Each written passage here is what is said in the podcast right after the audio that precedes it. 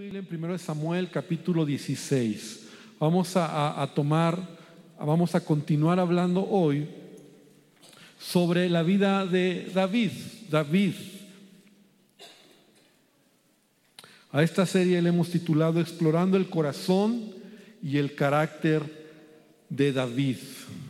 Explorando el corazón y el carácter de David. No vamos a ver versículo por versículo, obviamente la historia de David se va entretejiendo entre, todo el libro de Samuel, ¿no? en primera de Samuel, y se va entretejiendo, y entonces más bien vamos a ver cosas relevantes que fueron cronológicamente sucediendo en la vida de David, y vamos a adquirir o vamos a tomar seguramente en el camino, ¿verdad? Aplicaciones, enseñanza a nuestra vida.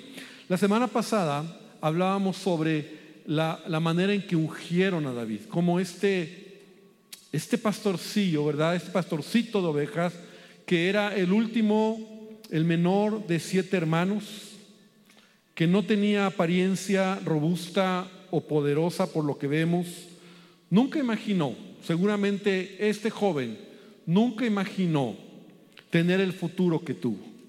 Lo que podemos ver es que Dios es quien lo escogió. Es Dios quien lo llamó. No fue Samuel el que lo escogió, porque de hecho si hubiera sido por Samuel, él escoge a los hermanos mayores, porque para Samuel eran mejores candidatos para ser reyes o para ser el, próximo rey en Israel. Sin embargo, fue Dios el que lo escogió. Y, y yo quiero decirte algo, hermano, y esta es una verdad que encontramos en la Escritura. Dios te ha escogido a ti. ¿Cuántos lo creen? Dice la palabra de Dios, no es que nosotros hayamos amado a Dios, sino que, Él nos amó primero, Él te escogió. Ahí atrás donde tú estabas, a lo mejor sin interesarte de Dios, o a lo mejor con una mm, con una, eh, un deseo de buscar de Dios, porque yo he escuchado también testimonios de muchos eh, hombres, ¿verdad? Mujeres que dicen, desde niño yo buscaba de Dios, a lo mejor no era la iglesia cristiana, pero yo tenía un deseo de, mi creador, de Dios, como sea, o otros dicen, yo ni sabía ni me interesaba Dios, pero como sea, Dios te ha escogido, Dios te ha llamado para ser su hijo. Ahora, si Él te escogió, si Él te llamó, entonces Él también quiere formar o forjar su propósito en tu vida. Es decir, David representa por eso y por eso me gustó tomar la vida de David. Claro, muchos personajes van a identificarnos, pero David tuvo un proceso, un proceso que hablábamos la semana pasada que más o menos duró 15 años hasta que él pudiera ser rey. Ahora, la semana pasada nos quedamos en que, en que fue ungido, en que llega Samuel, entonces cuando se presenta ante Samuel, lo que Samuel le hace es derramar aceite en su cabeza y ese era un momento muy especial, ¿verdad? Donde el sacerdote Samuel, este profeta, ¿verdad? Derrama aceite sobre, sobre la cabeza de David. Imagínate el momento. Él tiene un cuerno con aceite y no poco, y pone el aceite y lo derrama y David se llena de aceite, ¿verdad? se embarra de aceite, pero en esa acción, en donde dice eh, ahí en capítulo 16, y Samuel tomó el cuerno del aceite y lo ungió en medio de sus hermanos. Imagínate, y desde aquel día en adelante, el Espíritu de Jehová vino sobre él. Entonces fue una, fue, se derramó aceite, fue ungido para ser rey, el futuro rey de Israel, pero no iba a ser inmediatamente. De hecho, Samuel no nos dice la Biblia qué pasó después, solo dice que se regresó. Y ahí quedó David. Tal vez con muchas preguntas, sus pa, su padre, sus hermanos con más preguntas que respuestas. Pero así sucedió. Ahora, vamos a leer el versículo número 18, vamos a avanzar un poco y hoy vamos a hablar de la espera de David. El tema de hoy es la espera de David.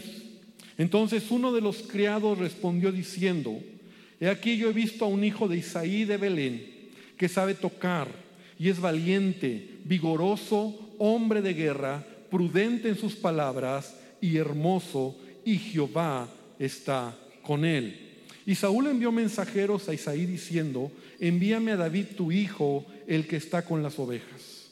Y tomó Isaí un asno cargado de pan, una vasija de vino y un cabrito, y lo envió a Saúl por medio de David su hijo. Y viniendo David a Saúl, estuvo delante de él, y él le amó mucho y le hizo paje de sus armas, de armas, perdón. Y le hizo, le hizo su paje de armas. Y Saúl envió a decir a Isaí, yo te ruego que esté David conmigo, pues ha hallado gracia en mis ojos. Y cuando el espíritu malo de parte de Dios venía sobre Saúl, David tomaba el arpa y tocaba con su mano, y Saúl tenía alivio y estaba mejor, y el espíritu malo se apartaba de él. Hasta ahí. Y vamos a tomar este, esta escritura para el tema de hoy, ¿verdad? La espera de David. Recordemos que Saúl ya había sido desechado por Dios. ¿Por qué fue desechado? por su desobediencia, por su soberbia, por sus mentiras. Dios había desechado a, Saúl porque las inseguridades de Saúl fueron más grandes que él mismo, ¿verdad? Saúl era un hombre con muchas debilidades de carácter, pero el problema no es las debilidades de carácter, porque todos tenemos debilidades de carácter. El problema es que Saúl nunca se acercó a Dios para pedir ayuda. Y fíjate qué interesante, quiero que vengas conmigo ahí. En no si eres tu Biblia, vamos a estar viendo varios versículos y palabras ahí. Primero de Samuel, en el versículo número 13, en donde dice, en, el versículo 13 a la mitad, cuando lo ungieron a David, dice, y desde aquel día en adelante el Espíritu de Jehová vino sobre David. Ahora ve el versículo 14. El Espíritu de Jehová se apartó de Saúl.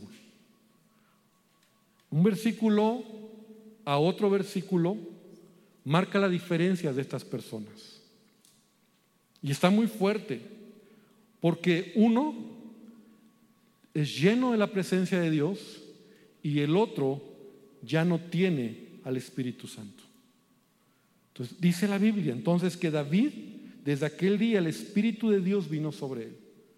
Pero en Saúl dice, el Espíritu de Jehová se apartó de Saúl. Y Saúl inicia un tiempo de decadencia. Imagínate, y sí, imagínate, ¿verdad? Porque Dios nunca lo quiera, vivir sin la presencia de Dios. Lo digo porque a veces menospreciamos lo que tenemos. Pero la Biblia nos enseña, ¿verdad? Y la palabra de Dios nos enseña que Dios nos ama tanto, que Él envió a su Hijo para que, para que todo aquel que en Él cree, ¿verdad? No se pierda, mas tenga vida eterna.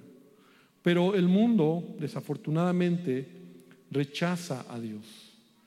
Y a lo mejor tú y yo estábamos así antes, pero las personas que no conocen de Dios, mucha gente orgullosa, ¿no? Mucha gente como Saúl, ¿no? Suficientes, egoístas, orgullosos, con muchas debilidades y problemas de carácter, rechazan a Dios y su vida va en decadencia.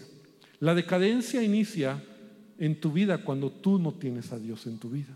La realidad es que la escritura nos habla que el ser humano sin Dios es necio.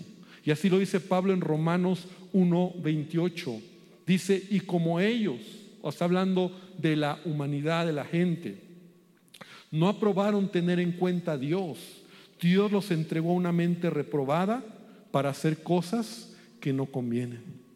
Y ahí viene una lista de pecados. La nueva versión internacional dice, además, como estimaron que no valía la pena tomar en cuenta el conocimiento de Dios, Él a su vez los entregó a la depravación mental para que hicieran lo que no debían hacer.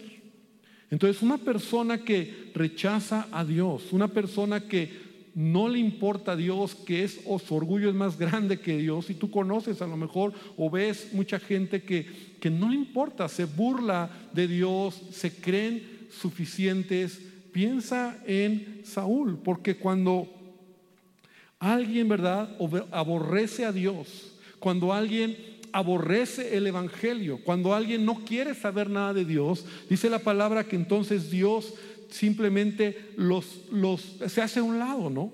Entonces, cuando una persona, y aquí lo tengo en mis notas, alguien que aborrece a Dios o el Evangelio, revisa un poco su vida. Cuando alguien de veras no le importa a Dios y vive una vida sin Dios y se burla de ti porque tú eres cristiano, porque tú eres eh, religioso, porque ya te lavaron el coco, porque ahora resulta que ya... Y cuando esa gente no me importa Dios, ni, ni mi Dios soy yo y mi Dios se burlan y, y son gente que no tienen a Dios en su corazón, revisa un poco su vida, revisa sus acciones, sus valores morales. Y aunque parecen felices, no lo son. Porque una vida sin Dios es una vida en decadencia. La ausencia de Dios trae a la vida del hombre angustia, enojo, ira, tristeza, soledad, decadencia. Y eso fue lo que le pasó a Saúl. Saúl experimentó la, presencia de Dios, pero el orgullo de Saúl, la desobediencia de Saúl fue tan grande. la soberbia de Saúl y las mentiras y todo lo que Saúl vivió fue tan grande que dice que entonces el Espíritu de Dios se apartó de Saúl. O sea, está muy fuerte. Y entonces, en ese momento, dice la palabra de Dios que le atormentaba un espíritu malo de parte de Jehová. Y cuando yo leo eso, ¿verdad? Entonces yo digo, o sea, ¿cómo fue? Esto sí, esta expresión, ¿verdad? Que un espíritu malo le atormentaba un espíritu malo de parte de Jehová.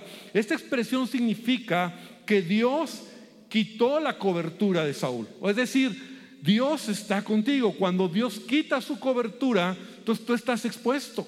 O sea, el hombre no alcanza a ver esto. Por eso te digo, alguien que vive sin Dios es alguien que va en decadencia. Dios creó al hombre para que nosotros nos acercáramos a Él.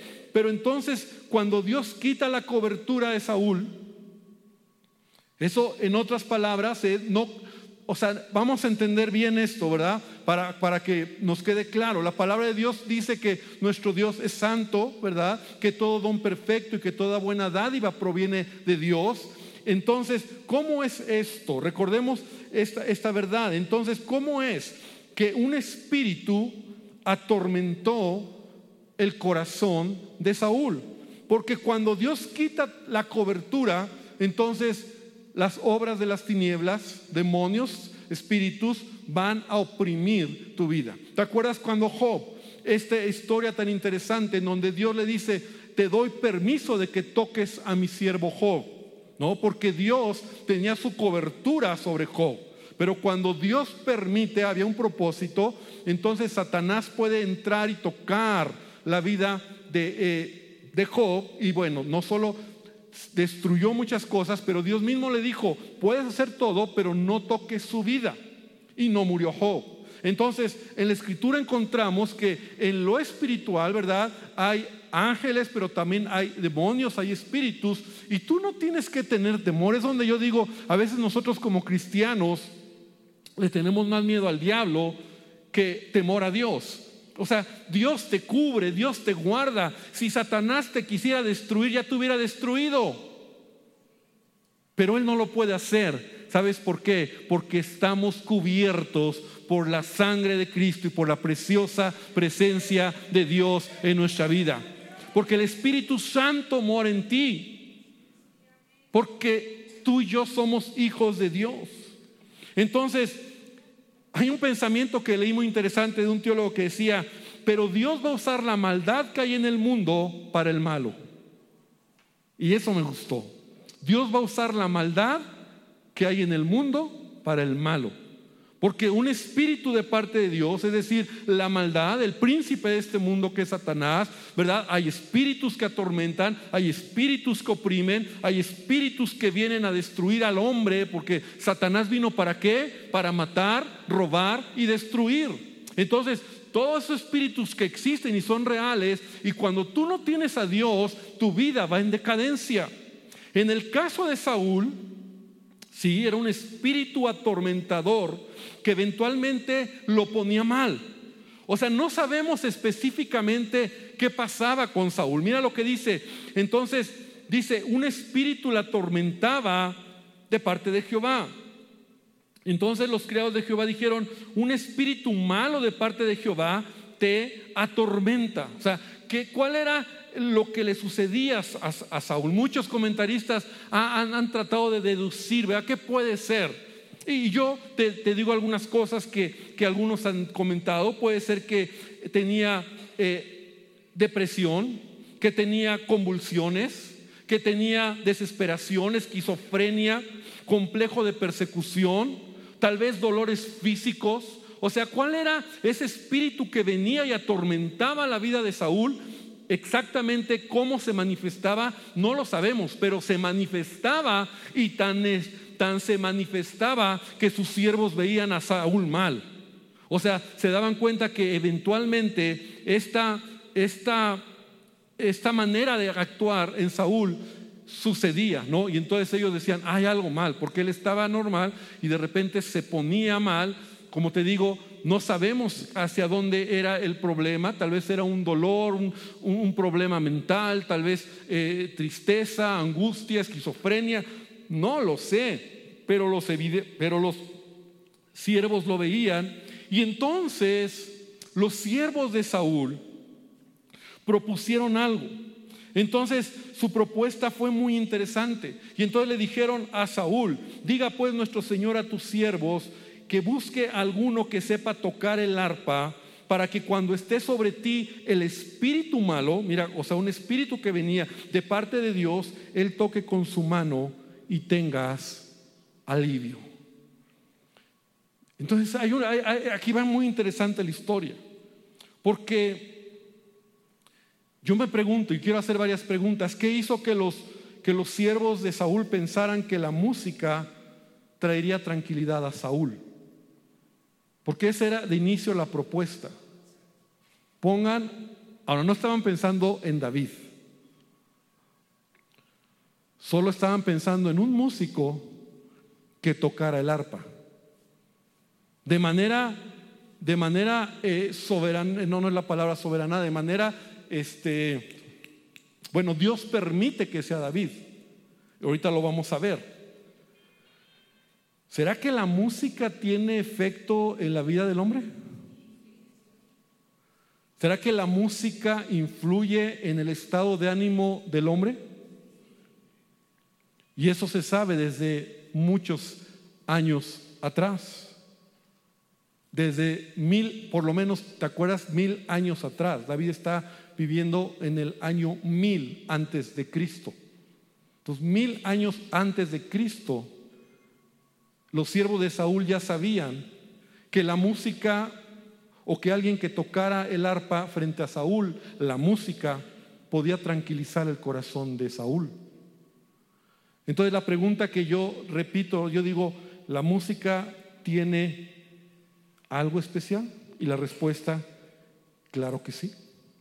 El arpa, particularmente el arpa, El arpa es uno de los instrumentos más antiguos musicalmente hablando. Y vamos a hacer aquí un paréntesis, porque vale la pena decir lo siguiente, el arpa es un instrumento muy antiguo, tan antiguo como la misma creación. Fíjate qué interesante. En Génesis, en Génesis se menciona el invento de este instrumento, del arpa. Algunos traducen que es la lira, el arpa, pero mira lo que dice Génesis 4:21.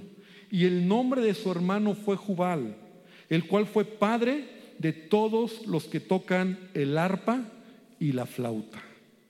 Entonces, desde los primeros eh, seres humanos, puede ser que como la Biblia nos relata, ¿no? Creo que Jubal era como nieto de Caín, algo así como tercera o cuarta generación de Caín, y Caín era hijo de Adán. Entonces desde, desde la misma creación ya se menciona el arpa.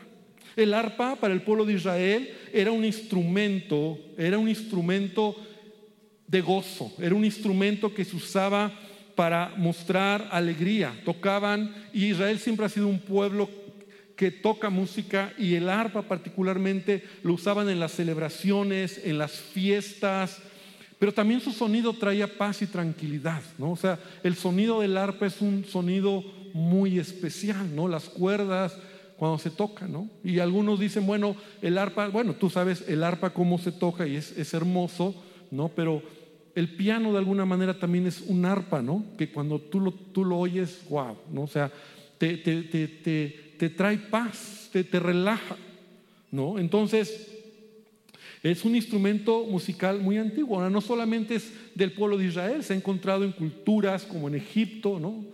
Incluso en, todas las pinturas o en todos los diferentes, la arqueología ha encontrado los sumerios. Grecia también usaba el arpa como un instrumento, ¿no? Pero lo que estamos, lo que está interesante aquí es que están, eh, van a buscar a un arpista, a alguien que toque el arpa y que toque para que calme a Saúl. Eso es lo que me llama la atención. Ahora, de entonces desde ese tiempo se entendía que la música influía en el corazón del hombre. Hermanos, quiero decir algo, y a veces me preocupa, cristianos, que no han entendido la música, que la música puede influir tu corazón. De hecho, en nuestro manual de Escuela de Liderazgo, uno de los temas habla de la música. Y yo te voy a decir algo, hermano. Creo que debería ser una enseñanza fundamental en la vida del cristiano. ¿Qué música escuchamos? Por muchos años yo, y, a la fecha así lo veo, yo he tratado de caminar mi vida cristiana y he aprendido a no tener legalismos. Es decir, un legalismo es cuando tú pides algo que se haga que no está en la Biblia y crees que por hacerlo entonces estás más cerca de Dios. La religiosidad, el legalismo. Y el legalismo se convierte más fuerte cuando un líder espiritual te dice lo que sí, lo que no debes hacer. Claro, la Biblia es clara en cuanto a lo que sí, y a lo que no debes hacer, pero hablando de música, hablando de, estamos tocando el tema de la música. Entonces muchos dicen, bueno, pastor, entonces, ¿qué tipo de música voy a escuchar? Se convierte en un legalismo cuando muchos te dicen, esto no debes oír y esto es pecado.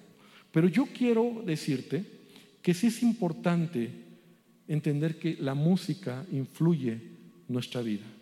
Y la pregunta es, como cristiano, ¿qué clase de música escuchamos? Sin duda la música ha tenido una evolución, evolución increíble a lo largo de los siglos y siempre la música va a expresar la cultura de un pueblo y las masas son arrastradas por la música. Pero quiero que entendamos algo, así como la sociedad va en decadencia, los valores morales van en decadencia, también la música va en decadencia. Porque todo va unido. Porque la música que hoy existe, mucha, mucha de esa música es música decadente. Hablo de la letra, hablo de lo que se oye hoy en día. Y pocas veces como cristianos nos detenemos siquiera a escuchar, a entender, a analizar la letra de la música que oímos.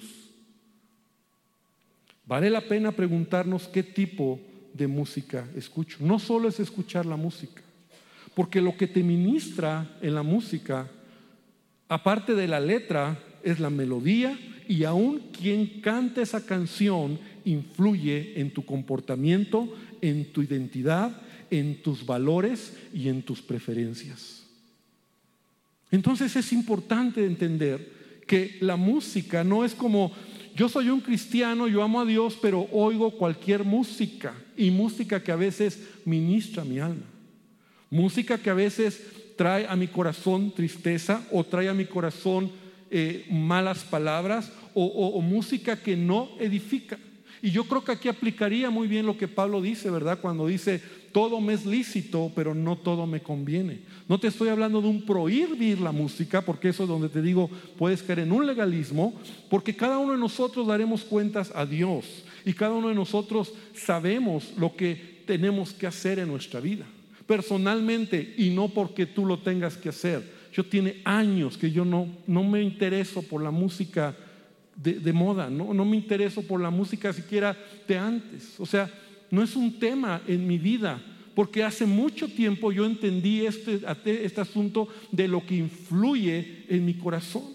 Entonces, La música influye, la música te da una identidad, la música te da valores incluso. Los jóvenes hoy oyen música y a veces nosotros no tenemos el cuidado de la música que escuchamos. Te quiero decir algo, yo estaba hablando el domingo sobre adolescencia y una de las cosas que yo cuidé, fíjate qué interesante, porque yo sabía que iba a afectar en el destino de mis hijos, yo cuidé el tipo de música que él, que mi hijo Sammy escuchaba. Y si algo no permitía es cuando él quería oír música del mundo, por supuesto, pero música fea, música tipo rock and roll, música fea. Y cuando un adolescente, porque él como muchos, ¿verdad? se metía al cuarto y le prendía todo macizo al, volumen y, la música, yo entraba y le decía, Samuel, apaga esa música. Él se enojaba. Pero sabes que yo sabía, yo sabía que si yo lo dejaba caminar ese camino, se podía enganchar no solo en una música que le gustara, sino también trae una identidad ministra un espíritu, influye y todo eso trae a tu corazón algo.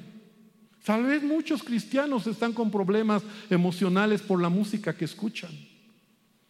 Yo no sé si tú puedes ser tan poderoso en tu espíritu, en tu alma, para que eso no te influye, pero la música es poderosísima. Tú oyes una canción y te acuerdas y, te trae recuerdos y te viene a la mente y, es, es impresionante. Y entonces, nosotros desafortunadamente como país, ¿verdad? Tenemos una educación musical muy pobre. Una educación musical como nación muy pobre. Porque eso es lo que está sucediendo. Ahora ve lo que hay. Y, perdón que, lo digo, ¿verdad? Pero ¿qué tipo de músicos o qué tipo de, conciertos nos ponen en el centro, en el zócalo? Esa es la música que, que se le da a la gente, a las masas. Entonces no tenemos una cultura musical. Ahora no te digo aprende un instrumento, pero, pero aún científicamente hablando, ¿verdad? También se sabe que cuando un niño empieza a aprender música bien como debe de ser, se despiertan sus sentidos, te ponen alerta, te alegran. Entonces tenemos que tener cuidado con la música. Esto no es el tema, pero por eso dije un gran paréntesis. Entonces la pregunta es, cuida la música que oyes. Cuida la música que oyes. Porque la música influye en tu corazón. O sea, no solo es letra, no solo es ritmo, perdón, no solo es ritmo o que no entiendes la letra porque está en inglés. ¿Sabes? ya no tenía el tiempo, pero de repente estuve estudiando un poco de lo que te estoy diciendo. Y entonces dije, a ver, una letra de Bad Bunny. ¿Bad Bunny se dice? ¿Bad Bunny? ¿O, cómo se dice este músico? no se hagan que no sabe nadie. Ahora nadie sabe. ¿Cómo se.? Bad Bunny, Bad Bunny, conejo malo, Bad Bunny, que están en inglés o en español. Y la, la busqué en YouTube, rápido, en internet, la busqué la letra y me asustó. Esa música, letra fea, letra que habla de sensualidad y que y la, la iba a traer, pero me daba pena leérselas aquí al frente. Entonces, ahora, Taylor Swift, inglés, traduce las letras. Cuidemos la, la música, va a influir tu corazón. Y quiero terminar con esto que, que estoy poniendo, ¿verdad? La música que adora a Dios te conecta con Dios. Con tus palabras expresas la grandeza de Dios. Cuida la música que oyes. No uses tus palabras para declarar desamor. Porque el, 99% de la música es desamor, es engaño, sensualidad, tristeza, groserías, malas palabras. Pastor, pero esa es la moda, eso es lo de ahora, ¿no? El rock and roll, el reggaetón, los corridos, la banda, la música electrónica, eso es lo de ahora. Pues yo creo que valdría la pena tal vez en algún momento hacer un seminario, una plática sobre este asunto, porque es muy extenso. Y cuando tú entiendes lo que influye la música y lo que el mundo ha hecho en, eh, este, en este tema, te asusta. Y cuando te asustas dices, yo me hago un lado. Y hace muchos años yo lo aprendí y cuando lo vi me asustó tanto que yo dije, no escucho música que no honre a Dios. Y perdón, no te lo tienes que hacer tú, no digas o pienses que el pastor te lo está diciendo, cada uno sabemos hasta dónde y lo que tenemos que hacer y eso es algo entre tú y Dios. Pero yo, desde hace muchos años, muchos años, tomé esa decisión. Ahora, avanzamos, cerramos paréntesis porque el tiempo viene. Saúl está de acuerdo, entonces Saúl está de acuerdo que busquen un arpista, ¿no? Porque le dicen a Saúl, mira, busca a alguien y en la providencia, la palabra, en la providencia divina, ¿no? O sea, en la providencia de Dios, porque así es Dios. Mira, Dios tiene el control de todas las cosas. Y entonces mira lo que dice aquí, ven conmigo en el versículo 17, y Saúl, respondió a sus criados, busquen pues alguno que toque bien y tráiganlo. No está hablando de un músico cristiano, ¿no? No, no, no es que venga a tocarme alabanzas para que me ministre el Espíritu, no, solo era la música, el arpa, ¿verdad? El arpa que iba a tocar ese músico. Entonces uno de los criados respondió diciendo, he aquí, yo he visto, repite conmigo, yo he visto, ni siquiera lo conocía yo he visto a un hijo de Isaí de Belén. Wow, dices, wow, das conmigo, wow. O sea, cuando Dios tiene el control de las cosas, Dios mueve todas las cosas, hermano. Saúl, perdón, David, ¿cuándo iba a llegar al, trono, al reino, a la casa real? Pero como Dios tiene todo en control y como Dios sabe, entonces ahí hay alguien que dice, yo he visto, yo he visto a alguien, a un hijo de Isaí, de Belén. Saúl no lo conocía, Saúl no sabía que Samuel había ido a, ungirlo, Saúl era un desconocido David. Entonces, ¿por qué toman referencias de él? Porque sabe tocar el arpa. Pero no solamente sabe tocar el arpa, sino que hay más características. Entonces vienen más características de, David. Y, mira lo primero que dice, sabe tocar. Rápidamente me voy a ir, ¿verdad? Porque el tiempo ya me ganó. Sabe tocar. ¿A quién estaban buscando? A alguien que supiera tocar el arpa. David sin saberlo había estudiado o se había preparado lo que sería su herramienta para entrar al palacio. Hermano, te voy a decir algo y tienes que escucharme esta noche. Porque Dios te quiere bendecir y Dios te quiere promover. Y a veces lo que Dios o lo que tú estás haciendo en la vida, los dones, los talentos que tú tienes, son las herramientas que Dios va a usar para que tú entres a lugares que nunca has imaginado. Tú tienes que tomar esta verdad, tú tienes que tomar esta palabra. Para José, su herramienta fue que él interpretaba sueños. Dios le había dado ese don a, José. Y cuando José lo hace bien, él está preparado. Él no dice, ay, bueno, es que yo no sé, eh, yo no sé cómo hacerlo. No, él dice, yo lo sé hacer. Porque él ya tenía la experiencia, porque Dios estaba con él. David de la misma manera es un hombre que se ha preparado en el arpa, en tocar el arpa. Dios quiere usar a quienes primero han aprendido a hacer las cosas bien. Él tiene un llamado, perdón, el que tiene un llamado se prepara con anticipación. No espera al ministerio para luego prepararse. El llamado te lleva a la preparación.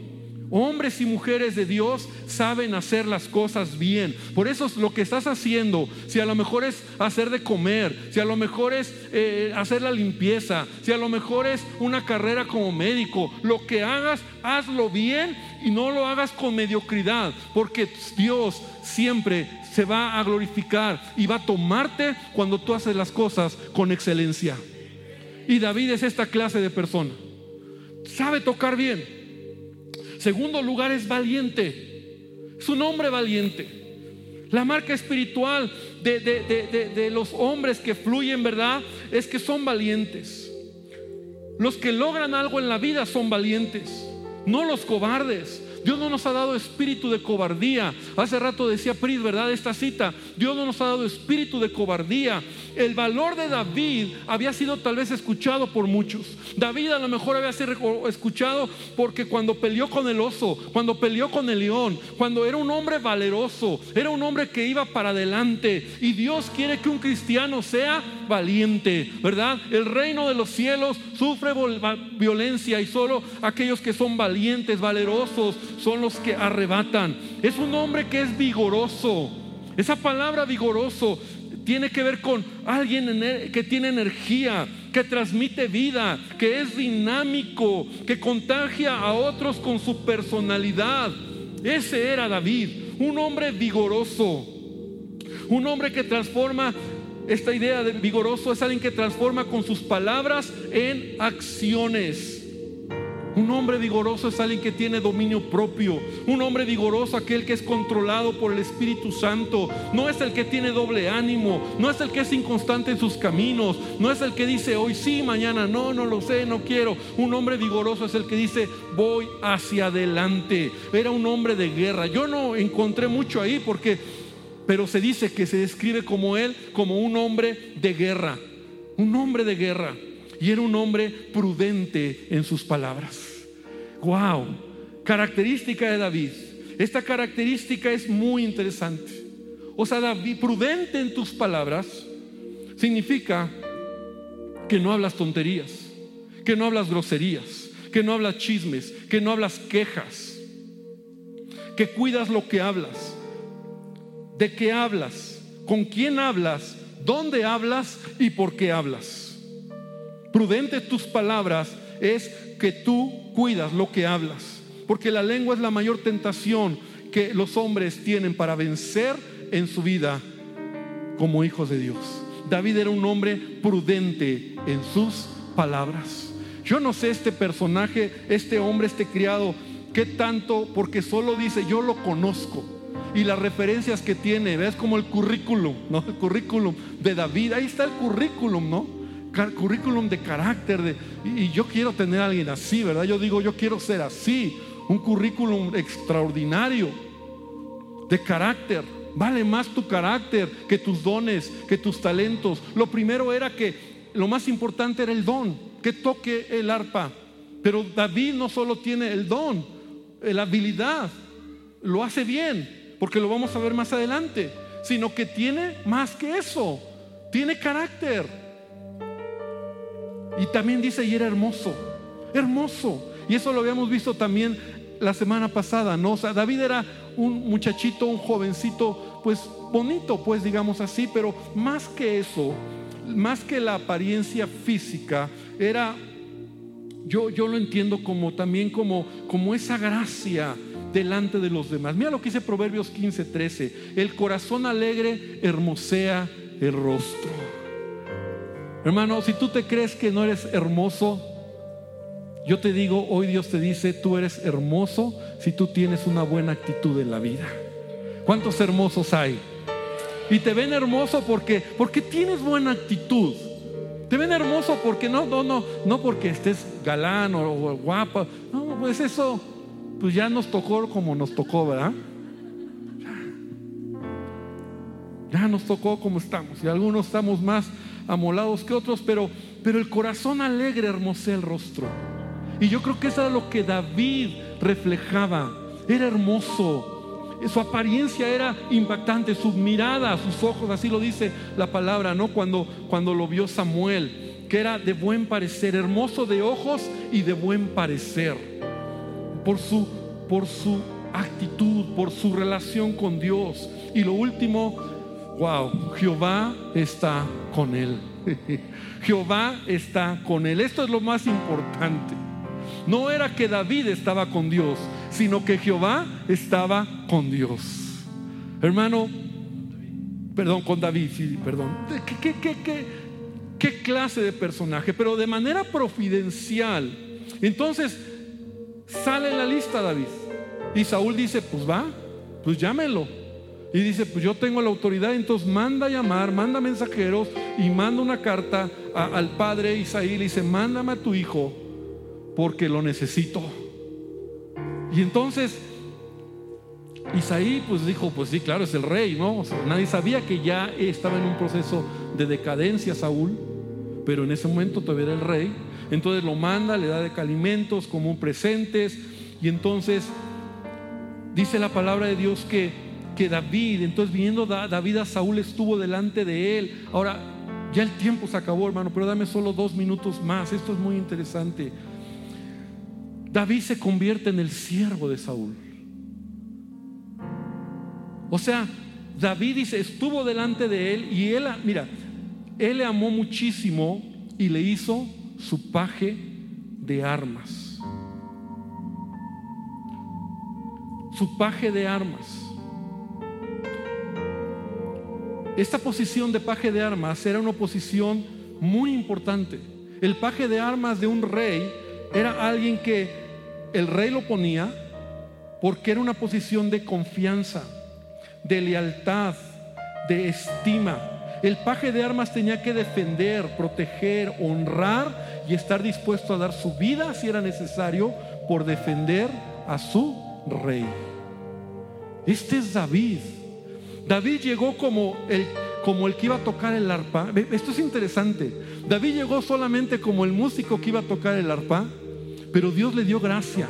Era tan bueno David en todo lo que hacía y yo creo que era diligente. Yo creo que era un chavo que, que, era diligente, que era servicial, que era buen trabajador, que era dispuesto. Tanto así que Saúl le empezó a ver y dijo, wow. Dice que amó a David. O sea, le ganó el corazón. Cuando tú tienes a alguien así, tú dices, esa persona vale oro, esa persona es dispuesta, es diligente, es trabajador, es, es de lo mejor. Hermano, así deberíamos de ser nosotros, porque lo que te va a promover en la vida es tu carácter. Y a veces, Señor, ayúdame, Señor, que me den la gerencia, Señor, ¿por qué me no me dieron? ¿Por qué me quitaron, hermano? ¿No será que no estamos actuando en coherencia con nuestro carácter? Porque un cristiano es el que tiene que estar demostrando, porque aún la palabra de Dios dice que todo lo que hagamos lo hacemos para Él.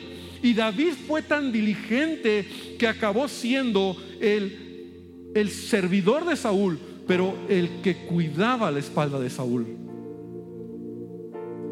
Todavía no es rey, todavía ni pasa lo de Goliat. Por eso me encantó esta historia, porque dije, wow, cuando le rascas a la palabra encuentras cosas interesantes. Ahí está un David que entró al palacio del rey solo porque de manera soberana, providencial Dios permitió que entrara. Pero imagínate un David flojo, imagínate un David que toca sin ganas. Claro que tocaba y el Espíritu de Dios estaba en él y, Saúl quedaba bien. Pero no solo eso, no solo se quedó como músico, ¿no? o sea, entró como asistente, como auxiliar administrativo y acabó tomando el puesto de subdirector administrativo, porque el director era, era Saúl, ¿no? ¿Por qué? porque solo entró como auxiliar, pero su dedicación, su fidelidad, su lealtad, su amor a Dios, todo lo que David era, ese es el corazón, y termino con esto, eso es porque Dios dice, David, un hombre conforme a mi corazón. No creas, yo creía muchas veces, y está cambiando mi teología, que era solo porque cantaba bonito y no, hermano. El corazón de David era un corazón de un hombre de verdad. Un hombre que tenía, que amaba a Dios. Era un siervo. David era un siervo, sirvió a Saúl. Cuando tú sirves, tú eres engrandecido.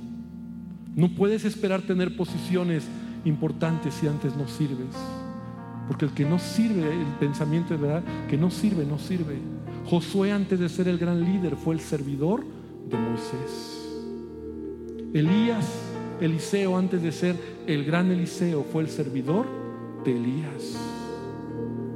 Y así encuentras en la Biblia hombres relevantes que antes de llegar a esa posición fueron siervos de otros hombres y su servicio era incondicional, no era como para golpearlo y tirarlo y entonces me lanzo. No, no era así. José era el siervo de Potifar.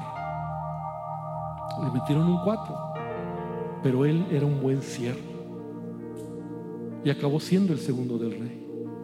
Entonces, hermano, queremos ser como David, tengamos el corazón de David.